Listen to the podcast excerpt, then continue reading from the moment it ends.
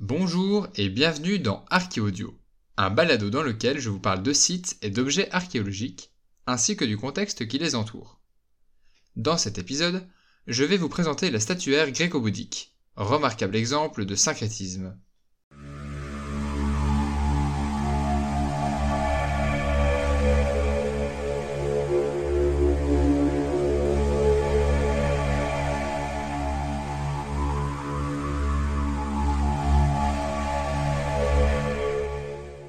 En entendant le terme gréco-bouddhique, vous saisissez tout de suite quelles en sont les deux composantes principales.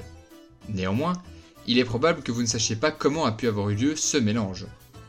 Si je vous dis qu'il se situe en Asie centrale, au nord-ouest du sous-continent indien, une bonne partie d'entre vous va penser immédiatement à Alexandre le Grand et ses conquêtes qui allèrent jusqu'à l'Indus.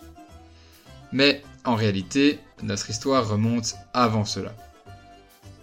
En effet, dès l'époque de l'Empire perse, ceux-ci déportaient déjà les Grecs vers les satrapies orientales de l'Empire. Ainsi, sous les Achéménides commencent à se développer de petits groupuscules grecs dans les régions telles que la Bactriane, la Sogdiane ou le Gandhara. Arrive alors en 330 avant notre ère le fameux Alexandre le Grand, qui a certainement dû influencer la consolidation de toutes ces populations grecques dans la région. Ensuite, à la fin de l'Empire alexandrin, en 312, la région reviendra au diadoque Séleucos. À ce moment-là, ce sont donc des parties de l'Empire séleucide. Après des révoltes et un déclin politique vers le milieu du IIIe siècle avant notre ère, le royaume gréco-bactrien se sépare des Séleucides, tout en restant dans leur giron culturel. Entre-temps, de l'autre côté, l'empire indien des Maurya, profitant lui aussi de l'affaiblissement des Séleucides, conquiert le Gandhara et la vallée de l'Indus. Néanmoins, la présence indienne ne sera qu'éphémère, puisque déjà au IIe siècle avant notre ère, le royaume gréco-bactrien, dirigé alors par Démétrios, descend et récupère le sud, ce qui correspond environ à l'Afghanistan actuel et le nord du Pakistan actuel. Dès la moitié du deuxième siècle avant notre ère, ce royaume finit par se désagréger en plusieurs petites dynasties, formant alors un ensemble de territoires que l'on nomme généralement les royaumes indo-grecs, dû aux influences nombreuses de l'Inde qui remontent vers cette zone. Mais dans gréco-bouddhique, il est aussi question du bouddhisme, Concernant celui-ci, il arrive par le sud, évidemment depuis l'Inde, à partir du 3 siècle avant notre ère.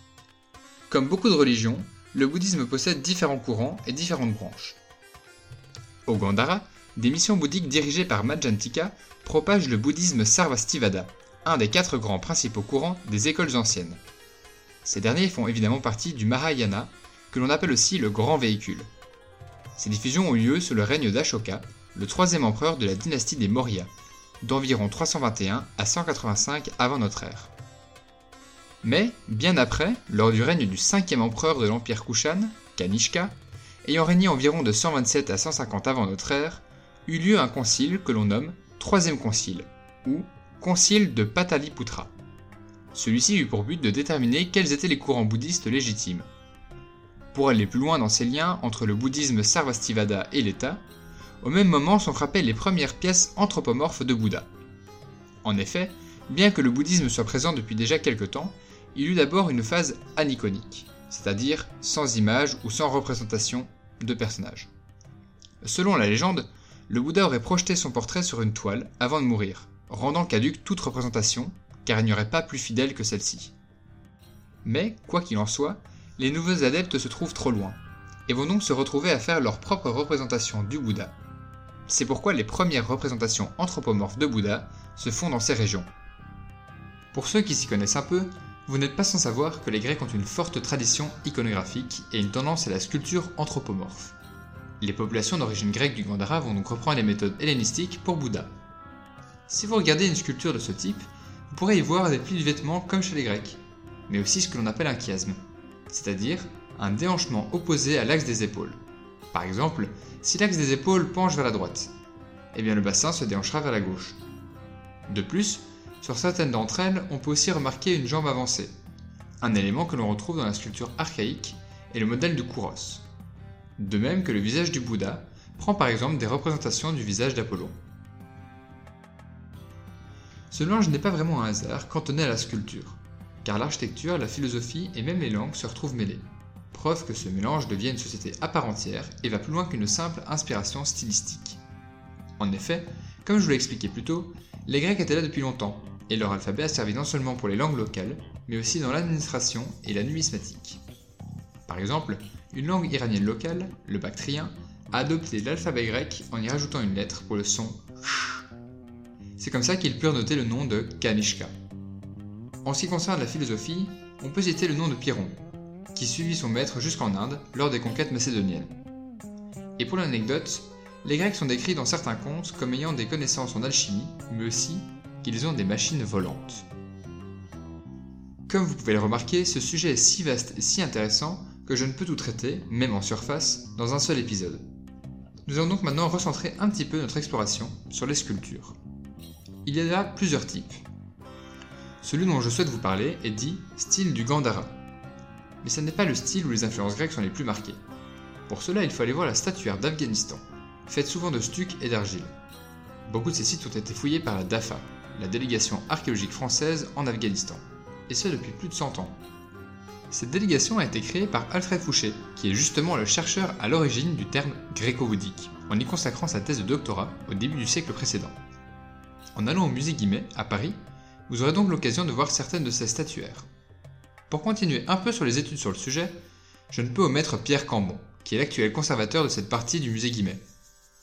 Et si le sujet vous intéresse et que vous êtes italophone, les missions italiennes sont aussi très très bonnes. Mais revenons à nos moutons et au style du Gandhara. On y retrouve principalement des sculptures en schiste. Et pour vous le présenter, je le ferai surtout par l'intermédiaire d'une statue, et j'ai choisi de vous faire découvrir la statue gréco-bouddhique du Musée Royal Art et Histoire de Bruxelles. Elle est conservée sous le numéro d'inventaire T259 et sobrement nommée Bouddha. Elle est issue des fouilles de Simone Corbio dans les années 30, près de Peshawar, situé dans le nord du Pakistan actuel. Cette statue représente un Bouddha. On le sait grâce à de nombreuses caractéristiques notables. Premièrement, on est sûr qu'il s'agit d'un Bouddha et non d'un Bodhisattva, car il n'y a aucun attribut princier et que le tissu monastique est sur les deux épaules. En effet, les Bodhisattvas sont des personnages ayant atteint l'éveil, mais qui, par compassion, ne sortent pas encore du cycle des renaissances afin d'aider les fidèles. Ils seront alors représentés comme des princes, parés de bijoux, arborant souvent une moustache et une épaule dénudée. Ensuite, derrière la tête, il y a une auréole, qui là est vierge, mais qui sera décorée plus tard. Il possède aussi plusieurs des 32 marques majeures permettant de reconnaître un grand être selon la pensée bouddhique. Ainsi, il a une protubérance crânienne que l'on nomme Un point sur le front appelé Urna, et des grandes lobes d'oreilles tombants. Ses cheveux sont ondulés et toujours attachés à l'arrière de la tête, ou au sommet. On peut d'ailleurs remarquer une similitude avec l'ondulation des cheveux de certaines sculptures grecques. Si l'on regarde son visage, il est apaisé, ses yeux sont mi-clos, symbolisant aussi bien la méditation que le détachement du monde. Le nez est grand, droit, et semblable à ce qu'on appelle un nez grec. La tunique monastique qu'il porte ressemble quand même à un himation, qui, si vous n'êtes pas familier avec ce terme, est une tunique très fréquente dans la statuaire grecque. Sa main gauche tient fermement d'ailleurs un pan de tissu. Quelque chose qu'on retrouve aussi dans la statuaire grecque. Ça, c'est pour ce que l'on voit. Mais si vous avez déjà vu la statue, ou que vous regardez une photo, il ne vous échappera pas qu'elle n'est pas complète, puisqu'il lui manque le bas des jambes, les deux bras et une main. Et aussi un bout de l'auréole et le bout du nez.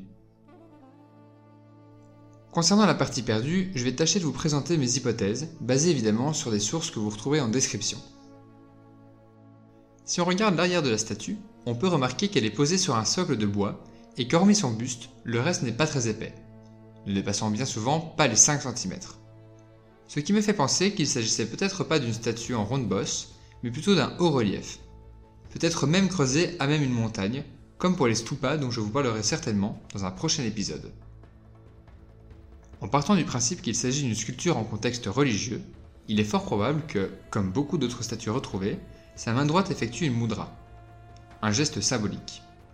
Il est plus probable que nous ayons affaire à ce qu'on appelle un abaya mudra, dont la définition, selon le dictionnaire encyclopédique du bouddhisme de Philippe Cornu, serait geste de protection contre la peur qui accorde le refuge. La main droite est levée à hauteur d'épaule, paume vers l'avant, doigt levé et joint. Ce signe est donc en accord avec l'idée d'un lieu de recueillement pour les fidèles. Enfin, concernant la datation, on peut la faire grâce à des monnaies retrouvées dans la même couche archéologique. Ou bien encore, et c'est le cas ici, on va faire une datation stylistique. Selon la chronologie établie par Zhou Yonghi, il y aurait 5 types au sein de la sculpture gréco-bouddhique du Gandhara, portant tout simplement des numéros de 1 à 5, mais qui peuvent parfois être redivisés en sous-styles. De plus, sur certaines statues, il y avait des inscriptions. Il a donc pu donner des fourchettes chronologiques pour ces différents styles, ce qui nous permet, une fois l'attribution à un style de fait, donner une fourchette chronologique à la statue que l'on souhaite dater. Ainsi, à première vue, la statue du cinquantenaire correspondrait au style 2 ou au style 3. Néanmoins, si vous vous souvenez, je vous ai parlé des yeux mi-clos. Eh bien, il s'agit d'une caractéristique du style 3. De plus, beaucoup de sculptures, si pas la majorité trouvées à Peshawar, appartiennent également à ce type 3. C'est donc tout naturellement que l'on peut déduire que la statue T259 appartient à ce même style. Et ce qui est intéressant, c'est que sur la plaquette de présentation du musée, l'œuvre est datée de la fin du 1er siècle de notre ère mais que la plupart des statues du type 3, et surtout de Peshawar, se situent plutôt dans le 2 siècle après notre ère. Il est donc probable qu'il faille décaler la datation de quelques années. Enfin, si vous êtes familier avec la sculpture grecque, vous avez certainement déjà entendu parler du canon de Polyclète. Je n'ai pas trouvé d'informations sur une étude des proportions des différentes statues gréco-bouddhiques, et donc s'il y aurait un canon commun. Mais je pense que ça peut être un sujet très intéressant. C'est malheureusement ici que s'arrête notre épisode du jour. Il est un petit peu différent des autres que j'ai pu faire jusqu'à présent car il est en très grande partie fondé sur un travail que j'ai réalisé dans le cadre d'un cours à l'université. J'ai essayé de ne pas rendre ça trop assommant, donc dites-moi ce que vous avez pensé de ce nouveau format car je pourrais être amené à en faire d'autres comme celui-ci. Bien sûr, là nous sommes restés quasiment exclusivement sur une seule pièce. Je vous invite donc à vous rendre dans les musées pour contempler d'autres ainsi que de parcourir mes différentes sources pour en apprendre davantage. N'hésitez pas à écouter un autre épisode et à me suivre sur les réseaux sociaux pour être informé ou me donner votre avis. Je vous dis à la semaine prochaine pour un prochain épisode d'Archéaudio où nous aborderons le site de Mpanza Congo, la capitale de l'ancien royaume Congo.